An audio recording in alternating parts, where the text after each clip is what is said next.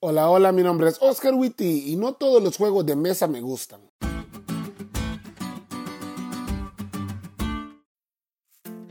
¿Alguna vez has armado un rompecabezas? Yo sí, y sé por cuenta propia que pueden ser un verdadero dolor de cabeza.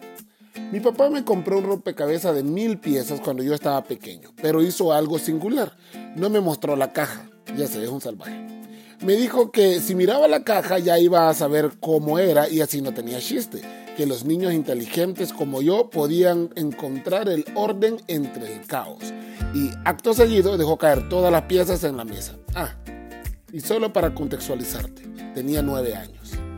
Empecé a trabajar en el rompecabezas y con el pasar de los días empecé a creer que no era tan inteligente como mi papá me dijo que era.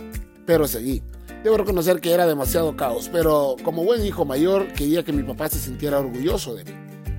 Mi mamá, después de aproximadamente tres semanas de verme estresado, dejó la caja del rompecabezas donde yo pudiera verla y entonces todo el caos tomó sentido y fue más fácil para mí unir las piezas. Y pensándolo bien, no le he agradecido a mi mamá por eso. Mami, cuando escuches esto, gracias.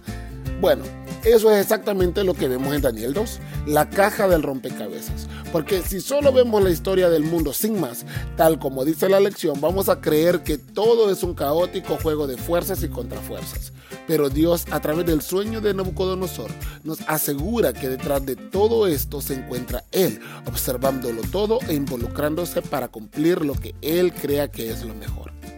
A través de esta estatua y la piedra cortada no con mano, podemos voltear a ver el caos aparente de la historia del mundo y darnos cuenta que todo va hacia el desenlace que Dios tiene preparado y que tal como dijo la señora White, los planes de Dios no conocen premura ni demora.